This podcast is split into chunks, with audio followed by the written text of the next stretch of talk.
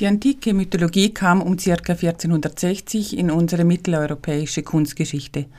Alles, was du darüber wissen musst, erfährst du hier. Herzlich willkommen zum Podcast Schöne Kunst auf Zeitreise durch die Kunstgeschichte. In diesem Podcast voller spannender Geschichten erfährst du alles aus der Welt der Kunst und warum Kunstwerke Zeitmaschinen sind. Ich bin Roswitha Feger-Risch, Kunsthistorikerin und dein Personal Art Guide. Viel Vergnügen! Mythologie, darunter versteht man Sagen und Legenden. Antike Mythologie, das heißt Sagen und Legenden aus der Antike, also aus der Zeit der alten Griechen und Römer.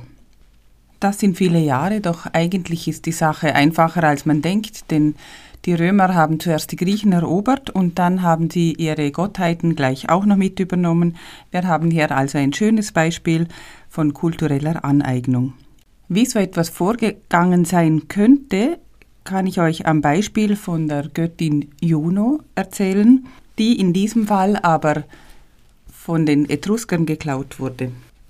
Im Jahr 392 vor Christus fiel die Etruskerstadt Veii an die Römer. Die Stadtgöttin von Veii, Juno, wurde nach Rom gebracht. Als man die schwere Statue abmontierte, fragte ein Soldat die Statue im Scherz: Kommst du mit, Juno? Und die Statue soll genickt haben. Das heißt, sie stimmte zu, dass sie jetzt von der Etruskerin zur Römerin wurde. Diese Anekdote ist von Valerius Maximus in seinen Facta Edicta Memorabilia, einer Anekdotensammlung, die im ersten Jahrhundert nach Christus niedergeschrieben wurde, überliefert. Nur um ein Zeitbild zu schaffen, erstes Jahrhundert nach Christus, das war die Zeit des Kaisers Tiberius, der 14 bis 37 nach Christus herrschte, oder es war eigentlich ziemlich auch die Zeit, in der Christus, also Jesus Christus lebte. Ich denke, davon haben wir alle irgendwo ein Bild. Das ist übrigens ein sehr schönes Beispiel von alternativen Fakten, wie wir sie durch den aktuellen Präsidentschaftskandidaten der Republikaner kennenlernen, nämlich Donald Trump. Äh, noch ist er es nicht, aber es sieht für ihn jedenfalls gut aus.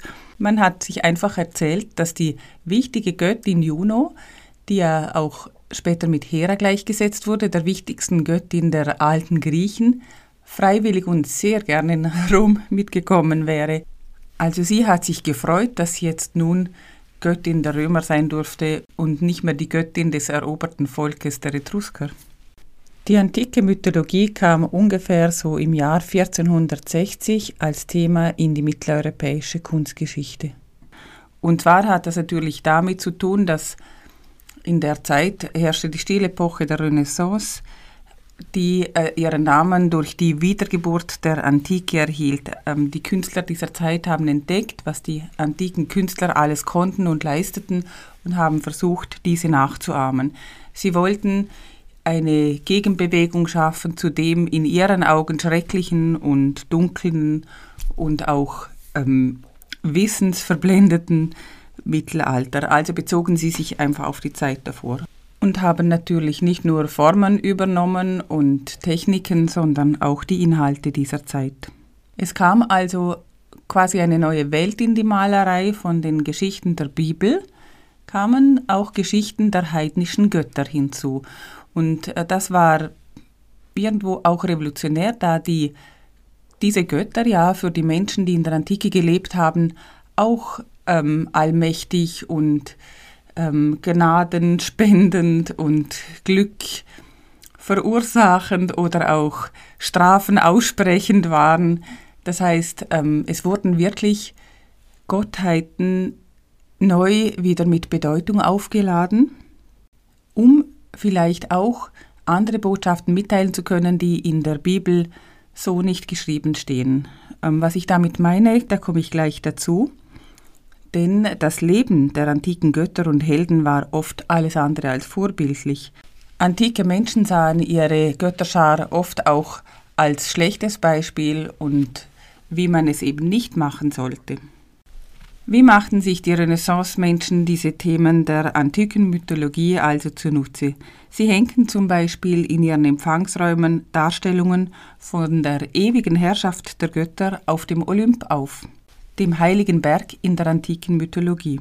Zum Beispiel im Palazzo Schifanoia in Ferrara hingen Bilder oder beziehungsweise sind heute noch Fresken zu sehen, die die gute Regierung und die Größe des Herrschers Borso d'Este zeigen sollten.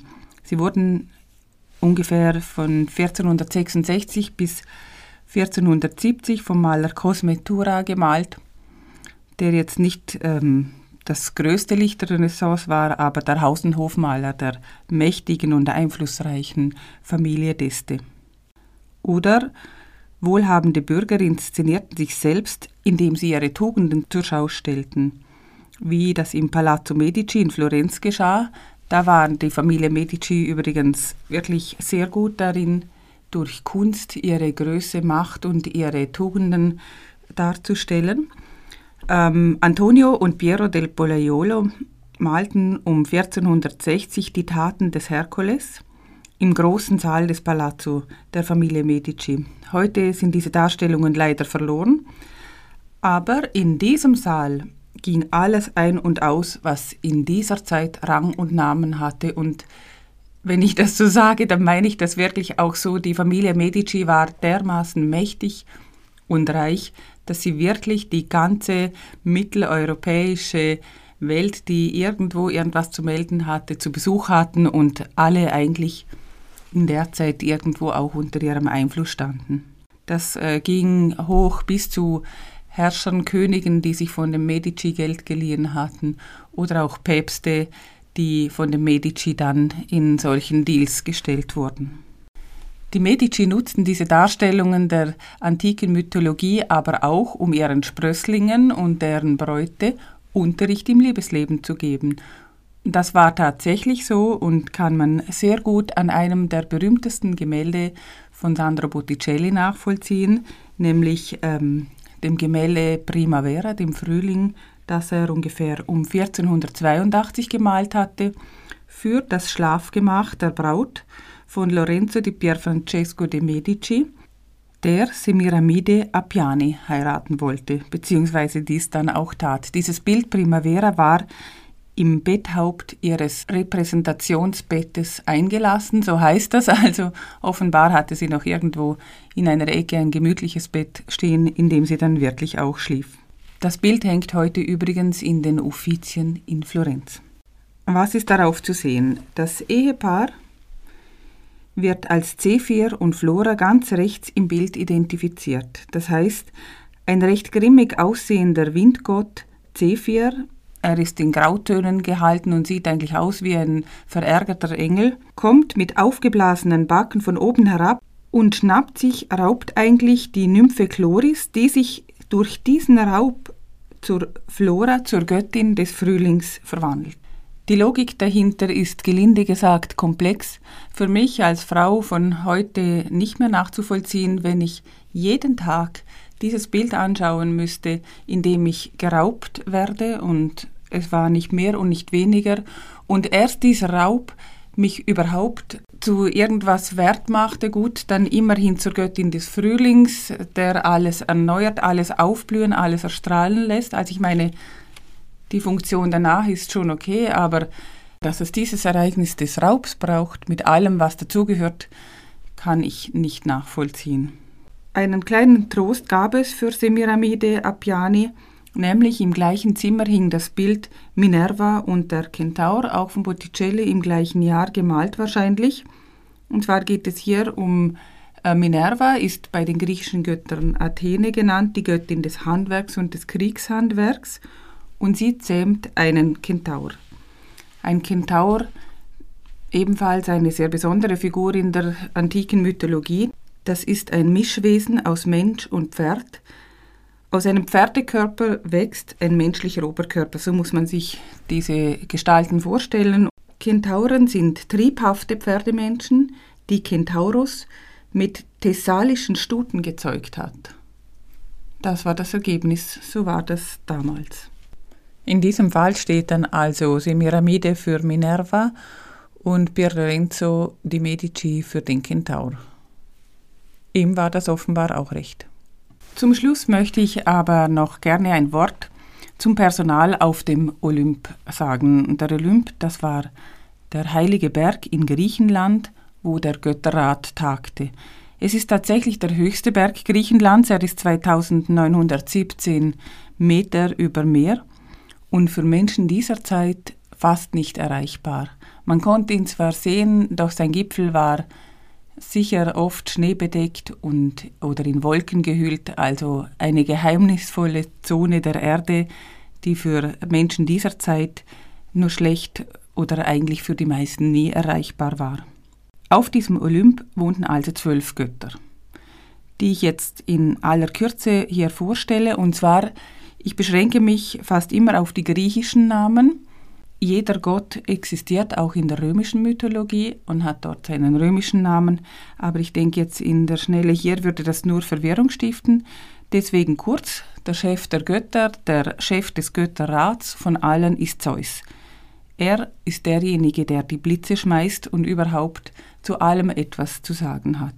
Seine Frau und seine Schwester Hera, das überrascht uns jetzt nun nicht mehr, nachdem wir die Geschichte der Kentauren gehört haben, war die Göttin des Hauses und der Ehe. Doch sie hatte damit alle Hände voll zu tun, denn Zeus war wirklich der untreueste Mensch, den man sich vorstellen konnte. Und Hera hatte hier eine Ehre zu verteidigen, was sie auch tat und ähm, wirklich grausam durchsetzte, oft doch schwierig war. Dann gibt es weitere Götterpaare auf dem Olymp, die sich entweder ergänzen oder eben auch nicht. Also einerseits war Poseidon, der Gott des Meeres, da und Demeter mit ihm die Erdmutter und die Göttin der Fruchtbarkeit. Ein sehr ungleiches Paar, wie ich finde, denn sie ist absolut angewiesen auf ihren Mann. Sie braucht das Wasser, sonst ist nichts mit Fruchtbarkeit, aber er braucht sie natürlich nicht. Das nächste Götterpaar waren Apollon und Artemis. Es sind äh, Zwillingsgeschwister und ich möchte hier zu Apollon ein Zitat vorlesen, denn er war wirklich ein Allround-Talent unter den griechischen Göttern. Er stellt sich der Nymphe Daphne folgendermaßen vor: Durch mich wird zukünftiges, vergangenes und gegenwärtiges offenbar. Durch mich tönt harmonisch das Lied zu den Klängen der Saiten. Sicher trifft mein Pfeil. Meine Erfindung ist die Heilkunst. Überall auf der Welt heiße ich Helfer und auch die Kraft der Kräuter ist mir untertan. So steht es jedenfalls bei Ovid geschrieben in seinen Metamorphosen. Artemis war gütig und grausam zugleich. Sie war die Göttin der Tierwelt, sie war Geburtshelferin und sie war auch Todesgöttin. Dann das nächste Götterpaar waren Ares und Aphrodite. Ares ist der Gott des Krieges, in der römischen Mythologie als Mars bekannt, und Aphrodite die Göttin der Liebe auch Venus genannt bei den Römern. Sie sind das Paar zuständig für Krieg und Frieden und je nachdem, wer gerade stärker in der Beziehung war, der bestimmte die Geschehnisse auf der Welt. Und so dachten die antiken Menschen auch, also in kriegerischen Zeiten hatte Mars mehr zu melden als Venus, beruhigte sich alles wieder, kam es zu Hochzeiten, war natürlich Venus im Spiel, beziehungsweise waren es Ares und Aphrodite. Das nächste Götterpaar waren Hermes und Athene.